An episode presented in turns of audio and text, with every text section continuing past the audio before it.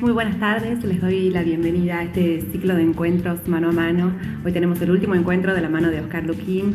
Para nosotros es un placer tenerlo, tenerlo en este encuentro. Va a coordinar Virgilio Raiden, presidente de la Fundación del Tucumán, además titular de Urban Brokers y de Grow Up. Eh, los invito a todos a participar. Eh, muchísimas gracias por estar del otro lado de la pantalla. Virgilio, bienvenido y, y te cedo para dar comienzo con este encuentro. Hola a todos, ¿cómo les va? Bienvenidos. Hola Oscar, ¿cómo estás? Eh, gracias a todos por estar ahí. Oscar, eh, un placer poder charlar con vos. Contanos a todos de vos. Empecemos por una cuestión más personal, ¿ah? para conocerte a vos. ¿Qué nos podés contar? Bueno, eh, es difícil definirse uno mismo, digamos, pero puedo decir, digamos, que soy una persona tranquila y a veces cuando los nervios me quieren acosar, mantengo, logro mantener, digamos, la tranquilidad es algo que creo que me caracteriza como persona. Eh, de lo que hace a mi currículum, digamos, diría que estudié, digamos, en Tucumán, todo, tanto el primario en la escuela Mitre, el secundario en la escuela de comercio y posteriormente ingresé a la Universidad Nacional de Tucumán, Ciencia Económica, Ciencia Económica, por lo que me recibí de contador. En ese entonces eh, no había administración, digamos, de empresa, que es lo que realmente buscaba y me gustaba, pero en ese entonces únicamente había en Chile. Nosotros estábamos detrás de Chile, aunque cueste creerlo. Claro. Así que... Mm, Oscar, te, interrumpo ahí, Oscar, eh, porque algo hemos charlado en alguna vez y me acuerdo. ¿Tu papá estaba contento con que vos estudies contabilidad? No, mi padre, digamos, fue uno de los pocos casos que el padre no quiere que el hijo estudie. Mi padre quería que entre a la empresa a trabajar y yo le decía que tenía que aprender algo porque yo lo veía a él, que no llegó nunca a superar un secundario, de que eh, no quería tener los problemas que yo veía que él magnificaba a veces. Entonces, eh, y él me decía, y a lo mejor eso te acuerdas, eh, mira, empresa que maneja un contador, empresa que se funde. Esa era la expresión que tenía y el miedo que tenía que yo quiera ser contador para dirigir como contador la empresa. Eh, después de trabajar... entonces? ¿Eh? ¿Cómo fue esa negociación con tu papá? Y bueno, fui un año a medias. Trabajaba por la mañana y estudiaba por la tarde para que no te eches a perder tanto, según tu papá. cuando vio que no tenía mucho que luchar o que estaba yo realmente convencido de lo que hacía, me dijo, bueno, a partir de ahora te has ganado todo el día y estudia y cuando termines de estudiar te espero. y así fue. Así, fue, qué bueno, qué Bueno. Me recibí de contador y fui a trabajar, ingresé en la empresa que era unipersonal de mi padre. Bien, eh, ya me eh, contarás de eso, pero contame más cosas personales. Ya vamos a volver a tu papá y vamos a volver a la empresa, por supuesto. Pero contame más cosas personales tuyas. Así pues, has sido presidente de la Fundación del Tucumán, eh, sin duda. sido, Sí, en ese aspecto siempre me ha gustado, digamos, no, no dedicarme exclusivamente a la empresa, sino tener inquietudes por relaciones sociales, personales, que me han gustado siempre eh, tengo, digamos, dos periodos de presidente en el long tenis, eh, o sea, seis años presidiendo el long tenis, donde Alberto va a jugar al tenis también. Y eh, después fui, presidente de Fundación del Tucumán. trabajo en el Instituto de Informaciones de la Federación Económica desde hace 30 años, he pasado por todos los puestos. Este, sí, he hecho, me ha gustado, digamos, alterar, alternar, digamos, los tipos de trabajo, pero siempre con predominio en lo, en lo particular, digamos, como es especialmente un club donde uno, digamos, disfruta de lo, del mismo trabajo que uno realiza, ¿no? Claro, qué eh, lindo. Este, y además sos jugador de tenis todavía, ¿cierto? ¿Estás jugando? Y todavía mantengo la raqueta en la mano. Qué grande, qué grande. sí. Hablemos de lo importante, Oscar. ¿Desde cuándo soy hincha de Cano? ¿Desde cuándo que vas a la cancha? Del año 19... No, vos me querés hacer hablar mucho. Desde 1949, con nueve años, empecé a ir a la cancha, digamos, porque el presidente de ese entonces vivía enfrente de nuestra casa y se ocupaba de llevar a cuanto chico, digamos, del barrio quería ir a ver fútbol. El ingeniero Salmo que fue en quien me hizo hincha y, y estuve, digamos, a la par de él, digamos, inclusive en un periodo de directiva. Qué bueno. por más años, pero la, soy socio desde 1949. Y hoy, hoy, después del mano a mano tenemos un partido ¿eh? con, este, con Racing, así que tenemos una noche interesante hoy. Bueno, vos lo vas a ver, yo también. Sí, por supuesto. Oscar, estás invitado si querés. ¿Cómo, perdón? Estás invitado si querés. Ah, bueno, muchísimas gracias. Eh, Oscar, eh, me has contado en algún momento que de joven, muy joven, has hecho un viaje que para vos ha sido importante a Alemania. ¿Quieres comentarnos un poquito de eso? Sí, sí, eh, es algo que me grabó mucho, muchas cosas en, mi carrera, llamémosle en mi vida, eh, a través del club alemán eh, de Tucumán, este, organizaron un viaje a Alemania y aseguraban trabajo en empresas alemanas. Y bueno, integramos una delegación de 44 tucumanos con un, con un director, digamos, alemán del club alemán, el secretario, un doctor Thiele, y allí fuimos. Eh, mucha gente decía que estábamos locos porque pensaban, digamos, de que había terminado la Segunda Guerra Mundial eh, no hace mucho y que había, se trabajaba de una manera no correcta, totalmente equivocados.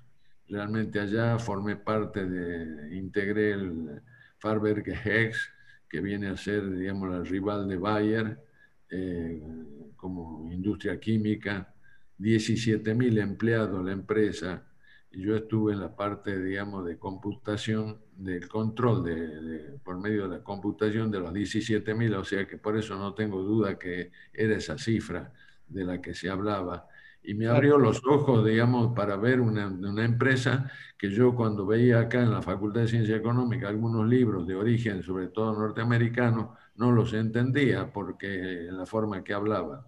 Después logré entender y darme cuenta de lo que era una gran empresa que todavía nosotros no, no estamos. Y pero además ese viaje fue importante para vos porque no solo aprendiste lo que es una gran empresa, sino ahí conociste a Elsa, quien es tu mujer. Ah, vos sabes mucho. Ah, visto. Hice mis deberes.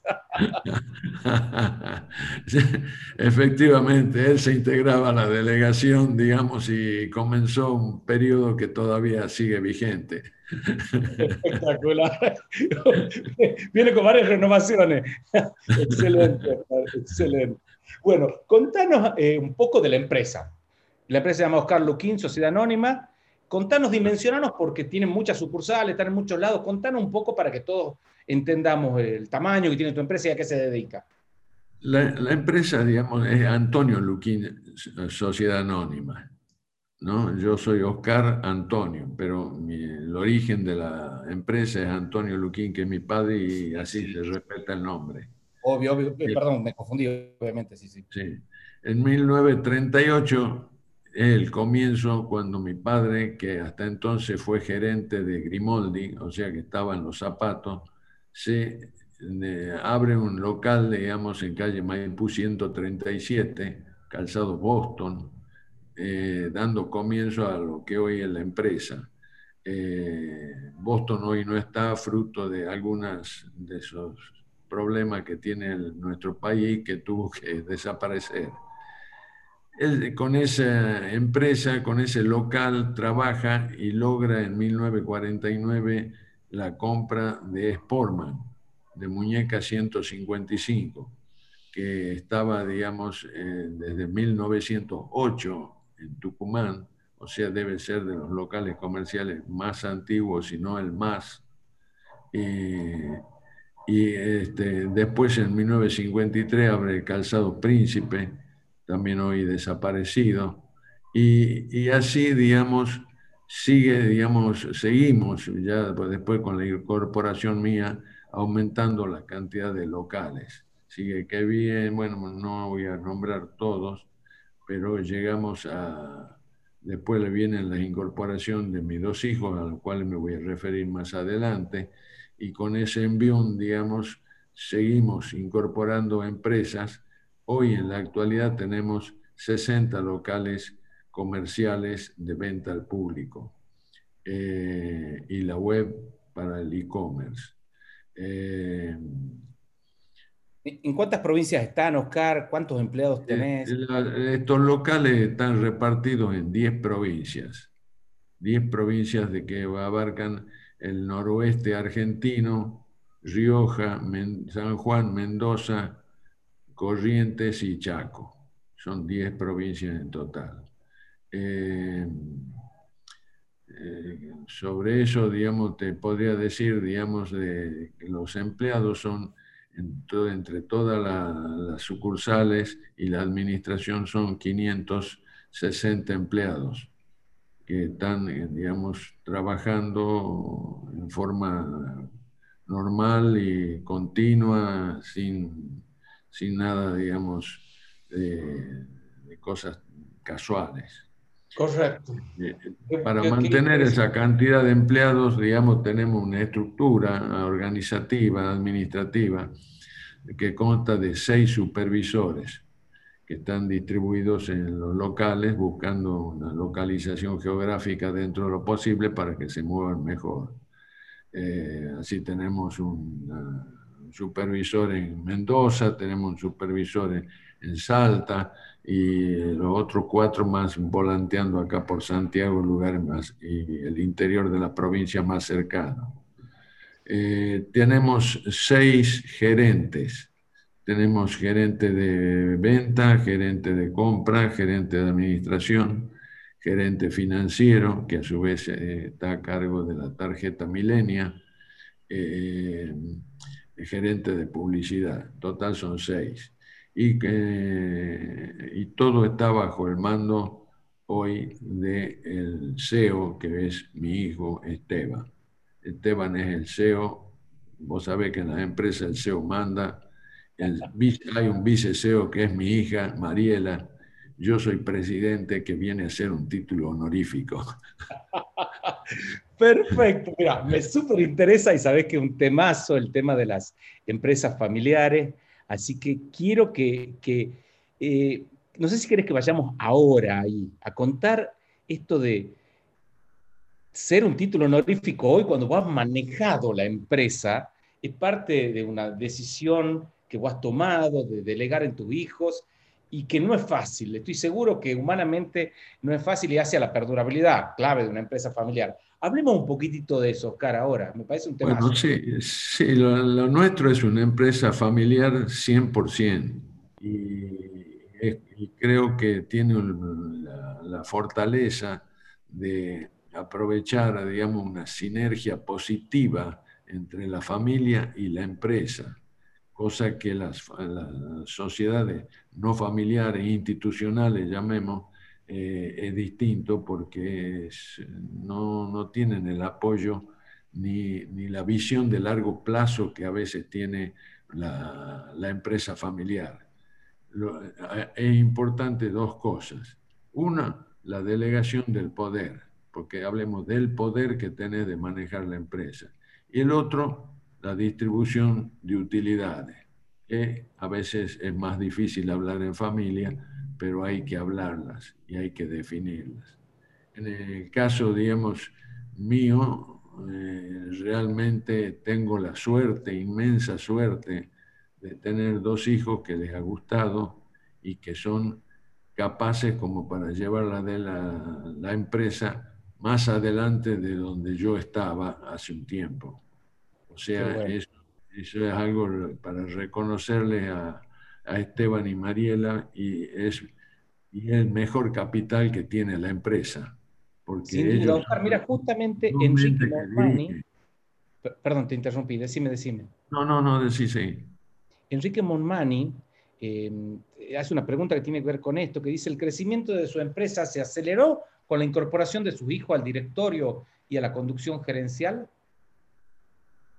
Y que no tenga ninguna duda, yo no la tengo, se, se, se, multiplicó, digamos, porque realmente una persona joven cuando le gusta tiene, tiene, que, tiene otra fuerza que uno, por otro lado, tiene, tiene que dejar el lugar, cosa que al principio duele, y también por el otro lado, tiene la satisfacción de que la medida de que el sucesor o sucesores, en este caso en plural, con los dos hijos, uno ve que realmente asumen las responsabilidades, toman decisiones, digamos, eh, positivas y, es cuestión de dejarlo y hacerse un lado.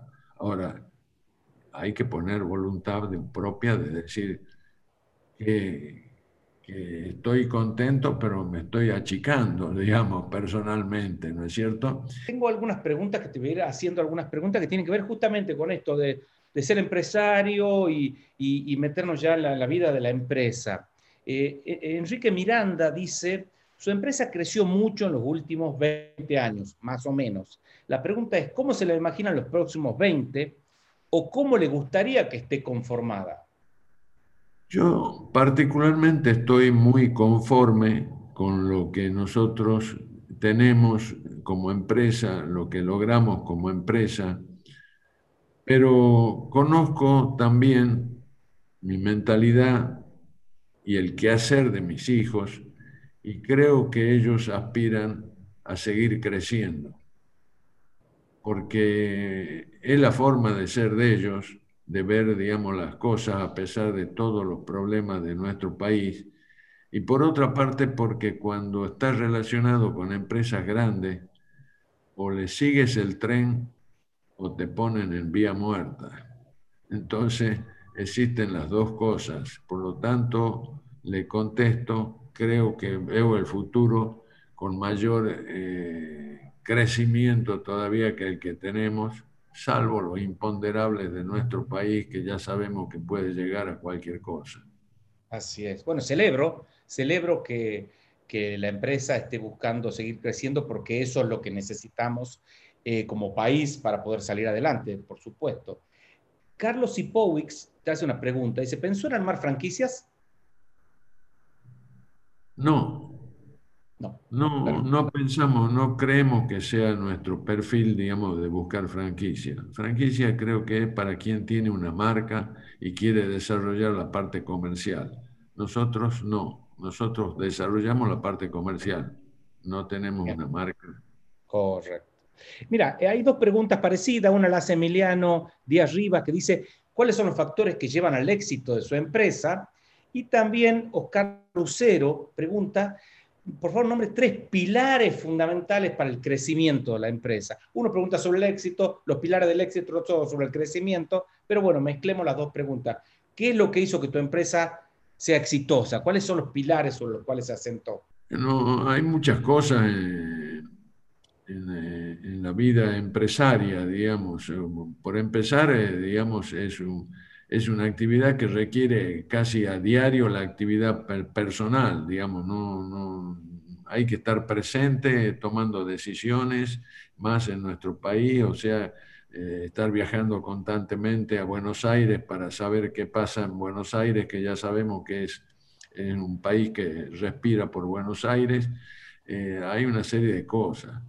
Y hay otras que son, depende de lo que uno hace, digamos, yo lo puedo decir, puedo decir lo que hemos hecho, no lo que no hemos hecho.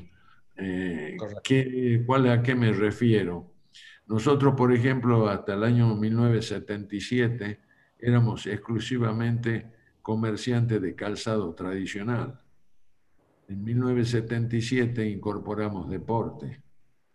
Eso fue un cambio muy grande que lo vimos venir porque nos teníamos la información de que había venido Adidas al, al país y que Adidas era otra cosa, era un deporte verlo de otra manera, con una marca y un furor tremendo. Entonces nosotros dijimos, bueno, por algo nos está bajando la venta de calzado. Vamos a, vamos a ver, y bueno, ahí hicimos en 1977 el cambio, incorporamos deporte, después vimos que deporte eh, tenía la, la, posibilidad más que en calzado de crecer y hoy somos una empresa que vende la, de la venta, digamos, eh, el, el, 85% por lo menos es, es, de, es de deporte. el resto pues, queda con calzado ropa. O sea, es un cambio muy grande. Bueno, e, es, algo que hicimos, digamos, ¿no es cierto? Perfecto. Y hay, una cosa que en algún momento me, me, me, comentabas también, como hablando del día a día, de la importancia del precio y de estar como mirando la competencia y estar un, peso más barato que la competencia o algo así. Eso, eso, comentanos de eso porque creo que es muy importante. Yo creo que seguramente nos están escuchando muchos comerciantes de distinto tamaño y, quieren aprender de vos. No sé si podrán eh, aprender, pero creo que es una, una ley dentro del comercio, del gremio nuestro y de todos los gremios. Vos si querés vender y avanzar, tenés que tener el mismo precio o un peso menos que el mejor precio. Si no, no competís, salvo que una forma de pago hoy en día que es tan común sea conveniente, pero en ese caso también está influyendo en el precio, ¿no es cierto? Pero tiene que tener que vender. La gente hoy cada vez está mejor informada del precio. Hoy quieres vender una zapatilla acá y te dicen, ¿por qué en Miami vale tanto? Ya se fijan los precios no solamente en forma interna, sino internacional. Eh, eso existe, así que hay que estar preparado y tenerlo en cuenta. Y a propósito de la financiación como una estrategia, eh, también de de competitividad, ustedes armaron una tarjeta, la tarjeta Milenio. ¿No querés comentar un poco de eso, que es una unidad de negocio dentro de tu empresa, ¿cierto? O una estrategia al menos. Es una unidad de negocio, es una tarjeta eh, interna, es decir, únicamente para nuestros locales, pero eh, está relacionado todos los locales, los 60 locales están conectados, o sea que vos podés tener la tarjeta sacarla en Tucumán y te vas a Mendoza, la presentas y compras. Eh, tenemos la tecnología para hacer eso al instante, pero siempre dentro de las empresas nuestras. Eso, nosotros, digamos, venta de crédito, como se llamaba antes, lo tenemos desde época de mi padre, siempre hemos tenido crédito.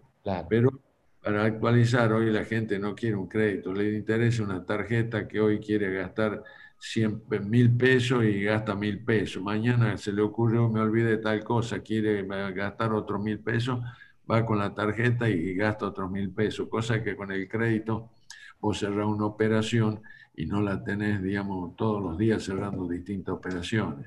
Entonces, pero la tarjeta es muy, muy buena, nos da buen resultado dentro de eso, o sea, una tarjeta que busca más la fidelización del cliente. ¿Y cuántos plásticos tenés ahí? En actividad y listos para comprar con luz verde, 108 mil. Es que barbaridad. Espectacular estrategia de fidelización. ¿Y tenés un volumen de ventas que van a través de las tarjetas que es importante? El, 24% de la venta se hace a través de la tarjeta Milenio. 24%. Número redondito es así. Extraordinario. Para tener una tarjeta propia es una extraordinaria estrategia de fidelización. Hay una pregunta que nos hizo eh, una de las personas que tiene que ver con si, ¿cuál es la peor crisis que viviste? Porque esta es una crisis súper importante. ¿Es esta la peor o viviste en la historia de la Argentina algunas otras crisis más difíciles que esta? Pasé, varias crisis. Tengo la autoridad para decir que pasé varias crisis. Ninguna fue del tamaño de esta. Tener los locales cerrados como nos tuvieron y todo el tiempo que tuvimos y con las actividades restringidas, nunca, nunca, no hay nada igual, nunca sucedió en la República Argentina nada igual. Claro. Lamentablemente... Es precedente la crisis. Sí, sí, sí, sí, no, nada que ver.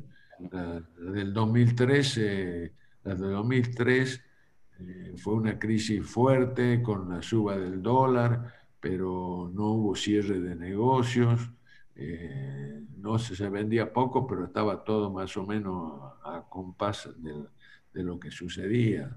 Además, este, el país tenía, con fruto de la hiperinflación que hubo, los gastos del gobierno habían descendido, digamos, habían perdido valor. eh, había superávit, este, había superávit comercial en, el, gobierno, eh, la de la soja subía a valores eh, tremendos, llegó a 600 y pico dólares la tonelada, no se puede comparar con lo de hoy. Una crisis igual. lo peor. En la Argentina, todos y ya no incluyo a los comerciantes, porque los dejo a un lado a los comerciantes, pero toda la sociedad argentina, no sé por qué, pero siempre hablamos de la historia. Nos planteamos un problema actual del, del gobierno y nos referimos a Roca, nos referimos a Alberdi, que no tiene nada que ver, ya pasó, digamos. El comerciante pasa al revés. El comerciante o empresario, no sé, pero eh, de lo que yo conozco, eh, está obligado a mirar siempre futuro. Viene el vendedor, digamos, de, de, una marca internacional y nos dice qué van a comprar para el año que viene. Y vos le decís, pero vivimos en la Argentina, eh, lamentablemente no tiene nada que ver donde vivas. Si te borras, te borras, pero no me hables, digamos, dentro de 60 días o 30 días. Hoy lo que vos anotás una cosa, después ya otra cosa. Entonces, nosotros estamos acostumbrados como comerciantes, como en general, a mirar el futuro. Y esa es una lucha que yo tengo aún con amigos propios, de que los argentinos vivimos hablando del pasado y el pasado pasó. A seis meses eh, rendemos examen, miramos qué hemos vendido, no hemos vendido, hay plata, no hay plata, y de acuerdo a eso, pero no va a poder llorar si no salió bien. Tenés que mirar para el semestre siguiente. Oscar, hablemos de la Argentina porque todas las, empresas que estamos hablando, todo tu desarrollo, vos sos un empresario argentino que hace negocio en Argentina. Entonces, decir, hay muchas preguntas sobre eso. Por ejemplo, David Alperovich dice, ¿qué opinas de Argentina como país para vivir y como país para invertir? Em, Francisco Fredovic dice, ¿qué espera o ve en el futuro de la Argentina y particularmente de Tucumán si piensa que hay injusticia en general a nivel provincial, en todo sentido? Eh, bueno, hay, te voy a seguir leyendo porque tiene que ver reflexiones generales después, no es que tenga que contestar cada una, sino con reflexiones generales. ¿Cuáles son las principales claves para desarrollar y perdurar con un negocio en Argentina?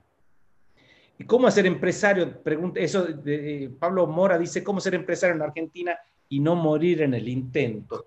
Son muchas preguntas que tienen que ver con, con esto. ¿Qué, ¿Cuál es tu pensamiento al respecto de la Argentina y de ser empresario en la Argentina?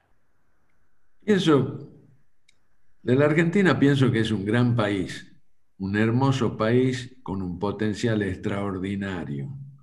Lamentablemente nosotros no lo vemos así, cuando digo nosotros debo excluirme, perdón, la mayor parte de la gente no lo ve de esa manera, no se da cuenta, pero nosotros vamos casi, casi de contramano, con la falta, digamos, de valores que tendría que haber, que es un país que tendría normalmente sin ningún sin ningún esfuerzo tendría que estar, digamos, entre los 10 primeros países del mundo.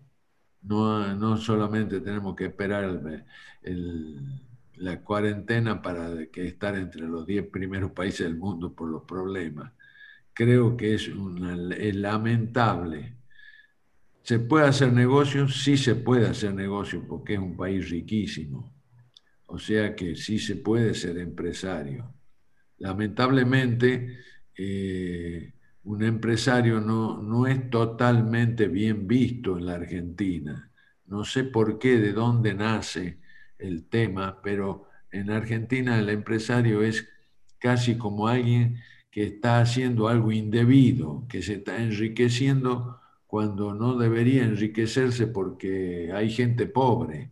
Pero la gente pobre es pobre porque el país no le da oportunidades para ser pobre y otro porque se acostumbran a vivir de un plan. Entonces, seamos realistas. El país no tiene la culpa de eso. Nosotros tenemos superficie, riqueza, eh, poca población. Esto tendría que vivir los 40 millones de habitantes tendríamos que ser de fácil vivir, de buen vivir, pero trabajando. Creo que estamos llegando al final de este encuentro, de esta charla, eh, eh, del, cierre de un ciclo mano a mano y de una charla muy valiosa. Eh, sos un empresario que supo hacer crecer una empresa, transitarla, delegarla en sus hijos, y has dado, has sido muy generoso en tu punto de vista, muy honesto en tus pensamientos, en transmitir tu experiencia a todas las personas que nos están escuchando. Yo estoy muy contento, muy agradecido con esta posibilidad de tener este mano a mano y de poder que todos los que nos, están escuchando y nos van a seguir escuchando en el futuro eh, puedan eh, conocerte un poco más y aprender de vos. Así que quería pedirte, si es que querés dar, a modo de ir despidiéndonos, un mensaje final. Bueno, la verdad que ha sido una charla muy, muy linda, muy emotiva, digamos, en, sus profundidades, digamos, para hablar todo lo que me hiciste hablar. pero te agradezco, te agradezco muchísimo, digamos, eh, la invitación, el, hecho que hayan pensado en mí como una de las personas que podían integrar el, panel este de, de los mano a mano de mano a mano, de mano a mano, este, eh, quiero de todas maneras decirle a, decirte a vos y al equipo tuyo de que como siempre estoy a disposición de Fundación del Tucumán para trabajar en las cosas que no sean notorias, pero que sí sean importantes, como hemos tratado de hacerlo y a veces se consigue o no, depende de la oportunidad y de las personas. Yo deseo de que ustedes en estos tres años que empiezan a partir de diciembre, porque ya está hablado de la reelección tuya, de que logremos como entidad empresaria que podamos participar un poco más de la vida pública y, que ello nos lleve a un mejor Tucumán y nosotros que seamos parte. Así que muchas gracias Fundación, muchas gracias Virgilio Muchas gracias al resto del equipo de Virgilio. Un abrazo. Perfecto, Car, genial, genial. Gracias por tus palabras, muy, muy motivadora siempre.